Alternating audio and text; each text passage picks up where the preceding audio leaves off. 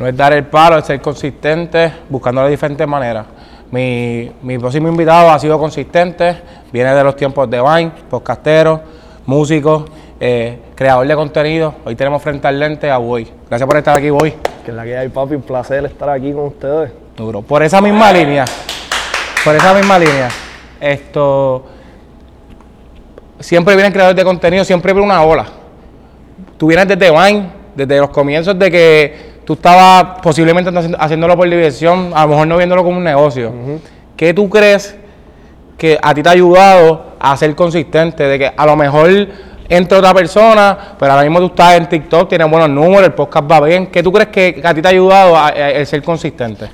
Papi, caerme, eh, darme cuenta que, que dejar de hacer quizás contenido por un tiempo pues fue un error, ver como chamaquitos que están empezando ahora están teniendo quizás en algún momento mejores números que yo en el momento en que exploté, como que fue algo que no me, yo no me esperaba eso. Es lo que tú dices, yo estaba vacilando, yo hacía teatro y, me hablaron de Vine y yo dije, pues déjame intentarlo, yo soy creativo así, a ver qué se me ocurre y empecé vacilando, empecé a grabar a mi viejo y eso explotó y me tomó por sorpresa y fue como que bien overwhelming. Y, y entonces como que no le, no le tenía la seriedad que ahora también con la edad, tú sabes, yo me gradué y empecé a ver como que las cosas de otra manera.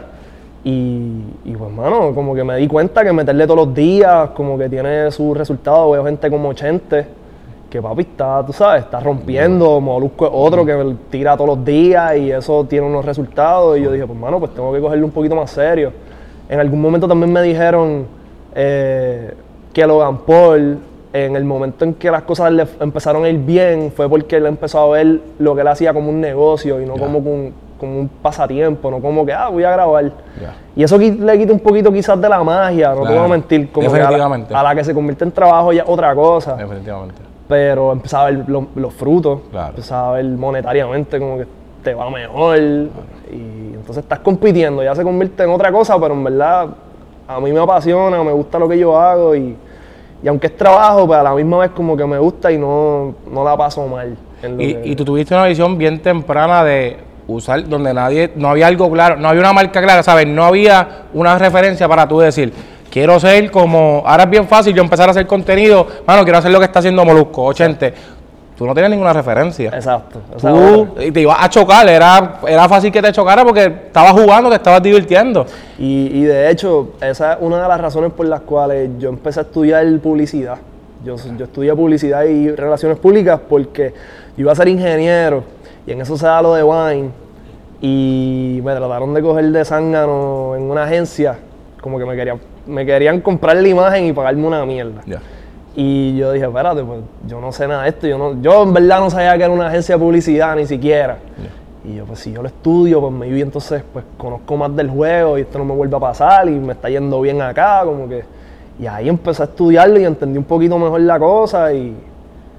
Y como que ahí cogí un poquito de más estructura. Me caí como quiera, me pasaron 40 cosas, pero estaba más preparado y y lo que te dije, como que el tiempo me ha ayudado a, madurar también, a ver las cosas con otra perspectiva. Yo soy papá ahora también, estoy un poquito más serio. Y, eso ha sido como que... Y cuando, cuando en ese mismo proceso de que no estás, no estás teniendo una guía, no estás teniendo una referencia, que te para la gente, tú estás haciendo videos de tu teléfono sin tener un director, sin tener una producción, y la gente, ah, mira, me puedo tomar una foto contigo, que a lo mejor tú sí, sí ves números, pero en realidad lo digital no, no, sí uno siente un feeling, pero cuando la gente te empieza a parar en la calle, cuando te presentaban en eventos y se empiezan a llenar y empiezan a ir a verte, ese, ese choque de que tú, ¿sabes? ¿Cómo, cómo tú asimilaste eso? Eh, papi, me, en verdad me impresionó un montón porque es lo que te dije, lo hice por joder. Mala mía, no sé si no, puedo aquí, este, la costumbre. ¿Cómo te digo? Eh, me tomó por sorpresa. Me acuerdo la primera vez que me pararon, yo estaba caminando por plaza como, o sea, como una persona regular. Eh, y unas chamaquitas salieron corriendo, papi, pero yo decía que.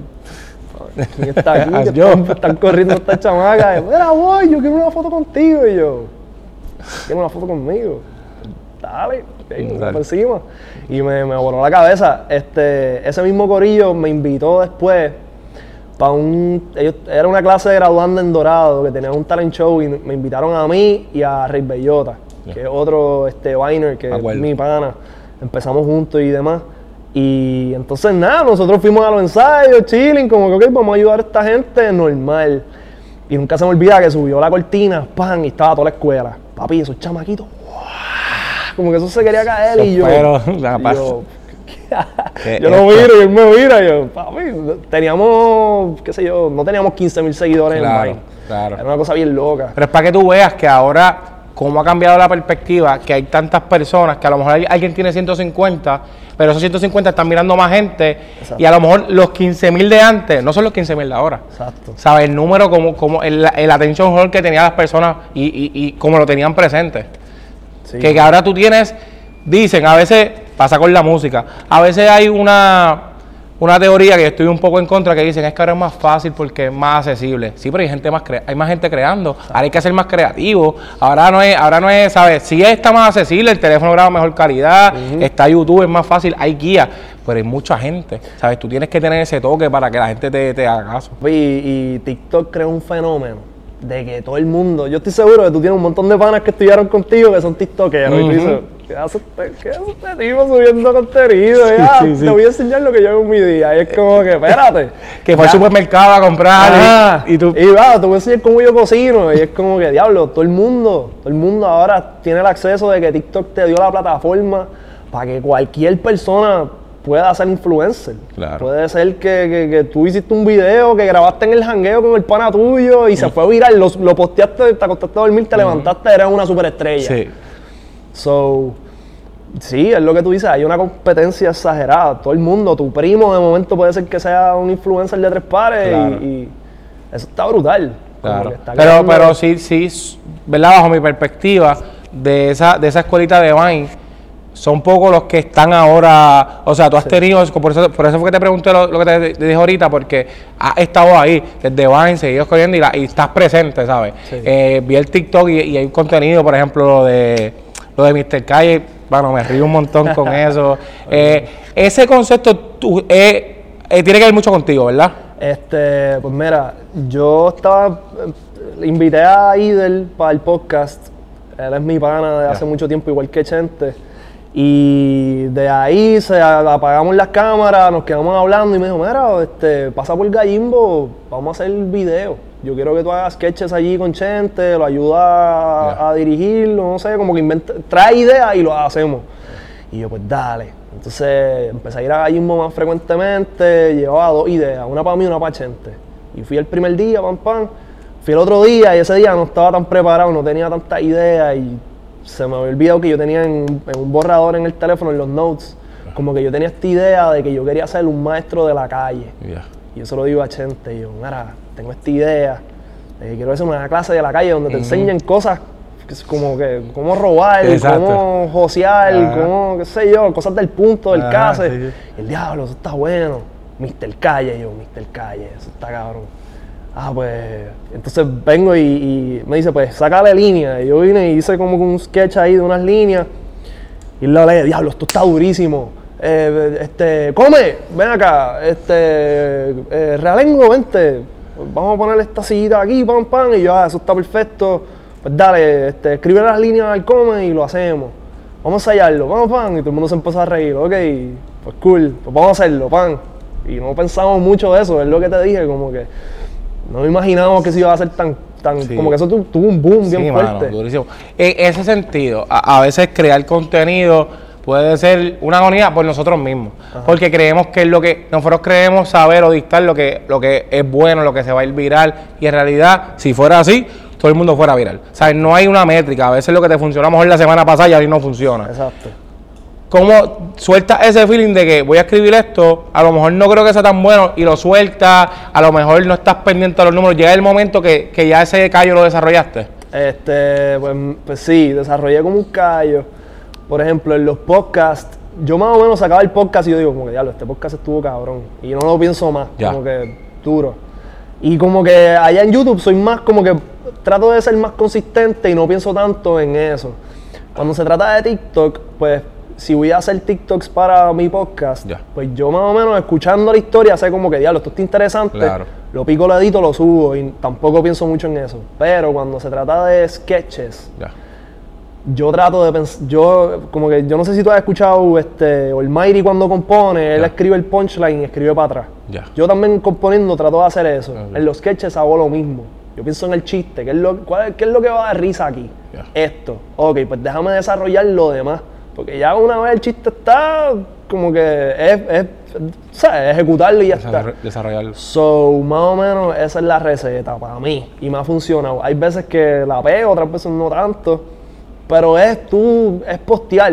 Y Tú- en eso, en eso del punchline, eh, yo, yo pienso que, la- la- que eh, tú empezaste a hacer contenido con la visión de la música, ¿verdad? Ajá. Tú tenías como que engancharla, que aprovecho. Ok, ¿en qué te ha ayudado la música? En eso, por ejemplo, escribes mejor rap y al hacerle contenido tienes una estructura más clara de lo que quieres hacer, ¿no? Sí, yo creo, yo siempre he sido bueno escribiendo, este, yo estuve en, oratoria en la escuela, las maestras como que siempre como que se impresionaban, en la universidad también me pasó, este, y, sí, escribiendo rap como que como, como te digo, yo escribo el punchline, pienso en el punchline, como que busco palabras, diablo, esto estaría duro para cerrarle el verso, empiezo para atrás. Pues como que me ha ayudado a ese sentido de qué es lo que sería lo que rompe en el rap, me ayuda qué sería lo que rompe. Porque cuando, cuando tú, ¿cómo te digo? Cuando tú escribes, tú, es como un chiste, como que tú estás, como que hay veces que tú escuchas barra que diablo y te Sí, empiezas sí, a reír, sí, ¿me entiendes? Como que hay una comedia cuando Claro. tú estás rapeando. Obviamente Claro. tú tienes que saber como que diablo, ya, ya te está, estás muy payaso, estás muy charro. Claro. Pero eso, eso funciona en los sketches también. En lo de, hay un término que usan en Estados Unidos que se llama el, síndrome como el broken famous. ¿En qué momento? Porque hay muchas personas que virales que maybe no, no le han sacado un negocio. ¿En qué momento tú dijiste, yo- tengo que hacer, yo tengo que sacarle chavo esto? O pasó mucho tiempo de que tú eres conocido y no le estabas sacando mucho, no le estabas sacando dinero al, al, al- a, la- a los contenidos. Este, pues mira, al principio cuando di el, el bastagazo en Vine, se me acercó esta persona, mira, yo quiero representarte, yo te consigo marca, y ahí como que yo, yo sin darme cuenta, en verdad, chamaquito, me llegaban cheques de par de pesos y los explotaba. Yo no estaba pensando en nada de eso, yo estaba como que en el jangueo, el vacilón. Sí, sí. Eh, y estuve así por un buen tiempo, después tuve una jevita, me desenfoqué, empecé, eh, Vine cerró, esa fue otra. Estuve como que en un limbo, ¿qué hago? Empecé a hacer vlogs en YouTube, eso también me ayudó. Vino María, eso fue un bad trip bien duro para las redes. Eh, y entonces como que después de María, pues volví a estar en ese limbo y yo, diablo, pero la música, estoy como que dedicándole demasiado tiempo a las, re- a, a las redes y al contenido y no estoy haciendo música. Entonces como que hubo un periodo después de eso que yo empecé a hacer freestyle. Eso estuvo bien, eso me ayudó, me dio como un standing, pero a la misma vez fue un bad trip porque dejé la consistencia de las redes, como que mi presencia de lo que yo fui de un principio fue como que, ah, ok, ahora él hace esto y era un struggle, yo estaba como que tratando de demostrar y a la misma vez estoy encontrándome en la música y, y como que fue una, una cosa que, que, entonces como que no estuve facturando por un tiempo como antes.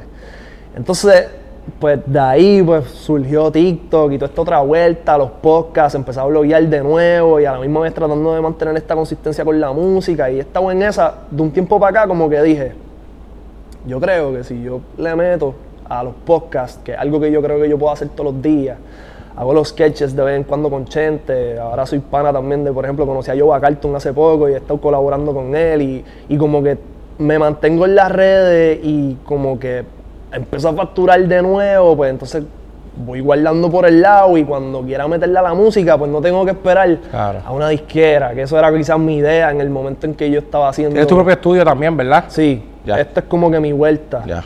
Yo dije, si yo vengo y hago un par de pesos, pues yo me puedo servir a mí mismo como disquera. Yo puedo yo mismo costearme los videos, yo puedo yo mismo costearle costearme a alguien que me persiga con la cámara y subir más contenido más frecuentemente. Claro. Y ahora mismo estoy en esa mentalidad. Eh, Ha sido un, un proceso bien difícil, he crecido un montón, he madurado un montón, pero, pero creo que ahora tengo la visión más clara que he tenido desde que empecé en, en Lo que a mí me gusta, lo, lo que me gusta de tu contenido y específicamente de tu podcast, que tú no, y, y esto yo lo veo, lo, lo veía veniendo desde antes, tú y- metes mucho a los panas tuyos que posiblemente no eran en las redes conocidos, no esperas como que, ah, déjame buscar, entrevistar, has creado tu, o sea, estás creado tu vuelta y, y con ellos, ¿sabes? Los meten mucho y eso eh, la gente se identifica porque empiezan a, a conocer, a cogerle cariño a ese personaje y es más fácil porque se, amolda- se amoldan a ti a tener que buscar una persona que ya tiene una métrica de trabajo, meterlo a tu podcast, ¿sabes? Me gusta eso que trabajas con tu gente. Sí, este, eso viene de que yo tenía mi corillo en Vine. Como que había un par de panas que yo conocí por eso mismo, que, que eran con los que yo hacía videos, con los que yo grababa. Inicialmente mi, el podcast no era ni con estos panas, era con otra gente, pero eso mismo. No tenían las mismas ganas, no tenían la visión, tenía que ajustarme al tiempo de ellos, como que no, no, no, se, no, se, no se iba a dar. Entonces yo empecé a bloguear, yo tengo mi pana, Rafa, que yo veía, que yo le decía, mira, vamos a grabar, dale. Ok, vamos a grabar, dale. Vamos a grabar, dale. Y siempre, sí, sí, sí, sí, sí, nunca había un no. Si había un no, él tiene su nene también. Mira, no tengo el nene, pero mañana sí. Ah, pues dale. En el proceso conozco a Alfredo, que es otro pana, que nunca me dice, ese sí que, ese no tiene hijos, ese está allí siempre. Mira. Alfredo, vamos a grabar, dale. Vamos para Gallimbo, dale. Vamos a hacer esto, ok. Es que esa es la gente que uno necesita al lado. Y eso es lo que hace falta, brother. Tú mano. necesitas gente que quiera trabajar, gente que tenga tu visión. Definitivamente. Como que cada cual, ¿verdad? Yo respeto el joseo de cada Claro. uno. Pero a mí me hacía falta gente que estuviera puesto para el trabajo y gente con los que yo quiqueara, que yo sentía, que yo sintiera que la vibra era buena. Y estos panas no fallan, ¿me entiendes? Siempre estamos en el vacilón y, y- y también me ayudan en un podcast. Como que yo admiro mucho a Chente porque obviamente también él lleva, qué sé yo, 500, 600 podcasts. Pero yo he tratado un podcast solo. Hay veces que como que cuando no tienes a alguien que tire una línea para tú darte un break de espérate, a veces que es lo próximo que voy a decir. Definitivamente. Está difícil. Sí, mano. So, estos panas me ayudan a eso. Y en verdad eso es lo más duro, Duro. papi. Tener gente que está para ti, no importa qué. Duro. Son mis hermanos, mi equipo. Duro. ¿Cómo tú separas a la hora de crear contenido? Eh, Yo conozco mucha gente que quiere crear contenido y no ha empezado. Y su mayor es el miedo, lo emocional, como tú tienes un día chabón, tienes, un- tienes, eres papá, tienes un día chabón, esto tienes que hacer el podcast. Al- a lo mejor al principio tú, tú sentías mal, ay, no voy a grabar, pero este es tu trabajo. Tú no puedes darte el lujo, el médico no va a decir, ay, me siento mal, no voy a operar. Entonces tú tienes que hacerlo. ¿Sabes cómo has has aprendido a separar de que, mano, no tengo las ganas de hacer nada, pero tengo que hacerlo? Pues, diablo, en verdad, jurado, bro. No porque no puedo roncar ni nada. No me ha dado todavía de que, diablo, no, no quiero podcastear, al revés. Yo pues, con los panos míos, diablo, papi, viene fulano. Qué duro. Y nos reunimos, preparamos el podcast.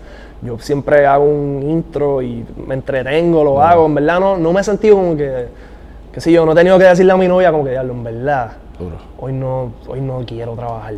Porque no se siente como trabajo. Sí, sí, se sí. siente como que estamos haciendo algo bien duro y, y- y que está dando resultados. Y tú ves que como que la consistencia, como que la- de momento yo salgo y pues, pido, pido Uber Eats y llega el pana. Adiós, tú eres boy. Entonces eso como que, Sí, ok, el sí, pana sí, está viendo que estamos presentes en las redes. Claro, claro. Y eso en verdad me, me- como tengo planes más grandes que esto, pues lo que me da es hambre. Yo, yo quiero seguir haciendo contenido. Yo grabaría, lo que te dije, tres podcasts al día. Y haría música por la noche. Claro. Y yo me acuesto, cierro los ojos, te dije también que estoy expandiendo mi estudio. Y yo, yo me acuesto pensando como que diablo.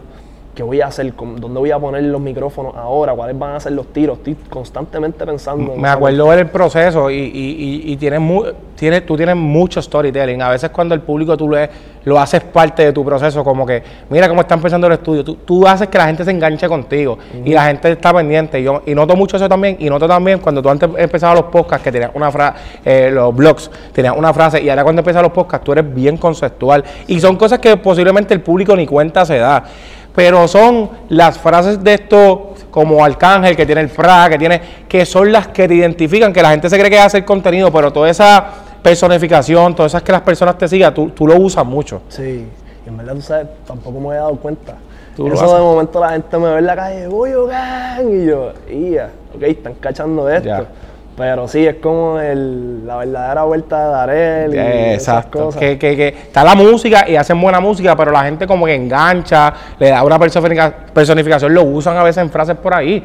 ¿Sabes? Yo Cartoon, ¿sabes? Como que su contenido es cool y qué sé yo, pero eso hacen que enganche porque está con el catchphrase, lo que le llaman, y eso he identificado que lo hacen mucho. Exacto. Ok, tus ideas creativas, eh, sea en música, sea en contenido, ¿Cuánto sueltas en cuestión de que, por ejemplo, porque lo que puede ser charro para mí, a lo mejor no es charro para ti? Como que tú le dices a, tus muchachos, a tu grupo de trabajo, a tu pareja, como que mira, tengo esta idea, eh, te dejas llevar si te dicen no sé, o te dicen como que diante está brutal y a ti no te corre, o te dan una que tú dices, ah, tienes que hacer un video de esto, y tú como que no, pero lo voy a hacer. Yo trato de irme miti miti, quizás a veces 75-25 en cuestión a que yo escucho mucho. Como que me gusta la opinión de las demás personas porque a la hora de la verdad lo que yo subo no es para mí. Eh, eh, Yo estoy de acuerdo con ¿Entiendes? eso. Es para el público. Claro. si yo voy a hacer un freestyle o si voy a hacer música, pues mi referencia es mi hermano. Mi hermano siempre ha estado ahí, él, siento que tiene un oído bien duro y si voy a escribir algo, eh, tengo una referencia, se la envío. ¿Qué tú piensas? Ah, ya, lo está durísimo. Y, ok, me dejo llevar. Eh, si voy a hacer como que podcast, pues tengo a los panas míos. Mira, este, estaba pensando hacerle estas preguntas al invitado, ¿qué tú piensas? Y hablo con los panas míos. Ellos me dan su feedback. Si voy a hacer un sketch, este, pues igual, como que yo tengo como que ciertos corillitos que son para diferentes cosas que yo hago. Hay otras que en verdad yo me dejo llevar por, por lo genuino que yo soy, como que con, con mis seguidores. Yo pienso que eso también es clave. Cuando tú vas a hacer contenido, como que hay muchas personas que quieren montar esta movie. de- ahora hay un fenómeno también de, de influencers que son un personaje, son otra cosa. Que yo lo respeto, son un joseo. Claro.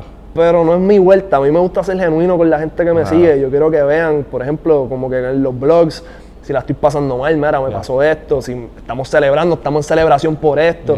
Igual en mi música, yo trato de ser genuino. A mí no me gusta nunca roncar con cosas que yo no tengo, papi. Yo soy un chamaco humilde que me crié con mis abuelos y yo no, yo no tengo pistola ni me he jangueado en el punto. ni A mí me gusta como que narrar mis vivencias y que la gente sea parte de lo que yo soy y lo que quiero ser.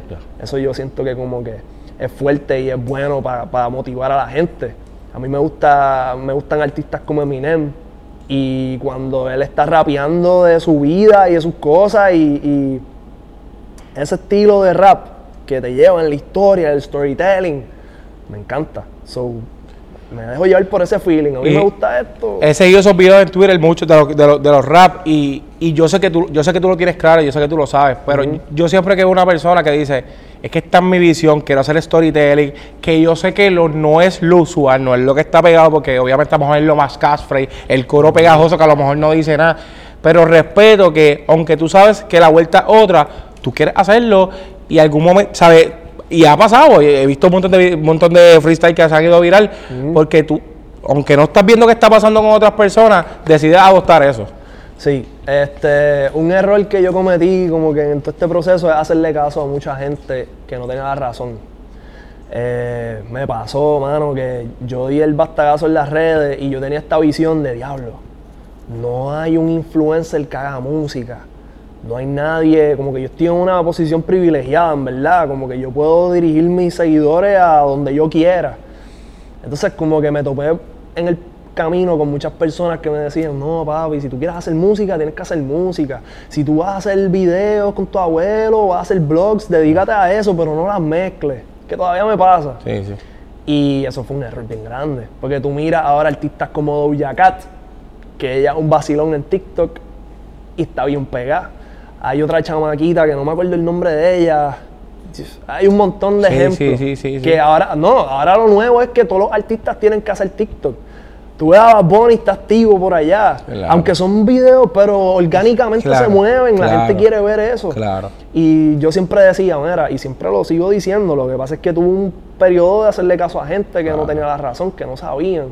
Mano, y, y la, la mala mía que te la gente Claro. tiene una mala percepción de TikTok, como que ha cambiado un montón. La gente se cree que TikTok es baile, baile. TikTok tiene un contenido demasiado exagerado. Y pienso que al principio la gente como que ya está dejando de pasar, pero ah, ah que tienes TikTok, que estás haciendo TikTok, como que le, le cogieron una cosa.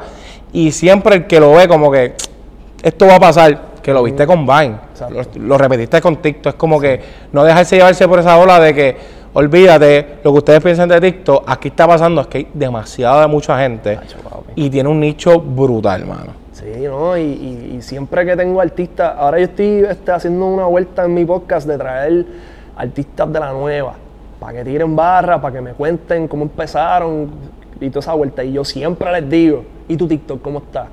ah, que si no, estoy empezando, no, que tengo que abrirlo. Y yo les digo lo mismo, papi, tienes que abrirlo. Es lo que te digo, tienes panas que eh, tienen que estar haciendo tutoriales, pues, pues porque el, algoritmo de TikTok está hecho para que, para que, que cualquiera explote. Claro. Y si tú estás haciendo música y explotaste por un videíto hablando de, tu proceso creativo, pues entonces ahí tienes un par de seguidores que van para tu Spotify, ¿me entiendes? So, está brutal, en verdad, mano. Mucha gente me lo dijo, no, que si quítate, no hagas eso. Y ahora eso es lo que se supone que se está haciendo. Está brutal. Yo, yo sigo un chamaco en TikTok, mala mía porque no recuerdo el nombre, y él le dice a la gente que comenten palabras. Comenta 10 palabras las que tú quieras. Y él hace una canción con esas 10 palabras. Y la, y la gente, por cuestión de participar, no importando si el delivery es bueno o no, porque el, que juzga, el, que quiera jugar si es bueno o no, pero la, la, storytelling de decir, de hacer la, hacer la gente parte de que escriban ahí y tú te sientes, ah, voy a comentar, va a escribir, mano, y el chamaco le va súper bien. Y creo que no tiene una canción. El engagement, estaba creando engagement. La gente va, va, ve los videos y comenta que eso es lo que tú quieres, para que para alimentar el algoritmo. El algoritmo ve que te están escribiendo y que le están dando like y que te están viendo, te van a poner más para arriba. Una cosa bien loca. Ok, en el caso de el negocio o a nivel personal, ¿cuáles tú entiendes que son tus debilidades? Por ejemplo, perfeccionismo, eh, a veces no sé, esto, liderar, como a veces uno tiene gente que tú dices, mano, quiero que esta gente eche para adelante, como llevarte eso al pecho, y cuáles son tus habilidades, ¿Eh, dentro del negocio o en la, creación de contenido. Este, debilidades, hermano, el perfeccionismo es un duro, como que hay veces que quiero las cosas demasiado perfectas y me pasa con los TikTok, ya me he ido soltando, como que he notado que hay algo del orgánico en TikTok que hace que se mueva bien duro. Antes yo pensaba que había que poner un par de hashtags y un título brutal y bien lindo. No, pa, tú, ahora mismo tú posteas un video sin hashtag, eso se mueve. Me pasó igual también con los clips del podcast este, en TikTok que yo quería hacer los subtítulos de una manera y por no pasar el trabajo, pues no lo hacía, pero entonces me puse a ver y yo, diablo, pero esta gente no está pasando ese trabajo y mira, se le están moviendo bien duro, pues déjame postear y ya. Claro. So, yo creo que de debilidades, pues soy muy perfecciona, eh, perfeccionista en ocasiones. Eh, habilidades, soy perseverante, mano. Tengo una visión bien clara de lo que yo quiero. Siento que como que no parece, pero llevo ya casi 10 años haciendo esto.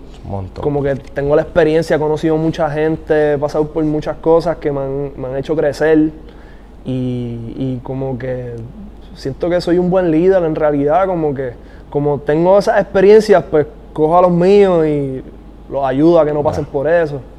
Este, yo creo que eso, como que tener una visión bien clara, es uno de, mis fuertes más grandes. yo, yo hablo con el productor mío, mi pana, como que yo digo que o para hacer música, o para hacer contenido, o para dirigir videos, uno dentro de todo uno tiene que tener un tipo de locura, porque en realidad tú tienes que querer ver algo que nadie ha visto. Por ejemplo, en la música tú dependes del público. Exacto. Pero cuando tú empiezas la primera canción, nadie está viendo un feedback, tú ok, yo creo que soy bueno y viene desde el ego, un ego, un ego bueno, como que yo creo que soy bueno, dejamos hacerlo. Y es tú eh, declararlo, tú decir, yo creo que yo lo puedo hacer. Obviamente en el camino, el boy que es el, primer freestyle no es el mismo que hace el, de ahora, igual que el mismo contenido.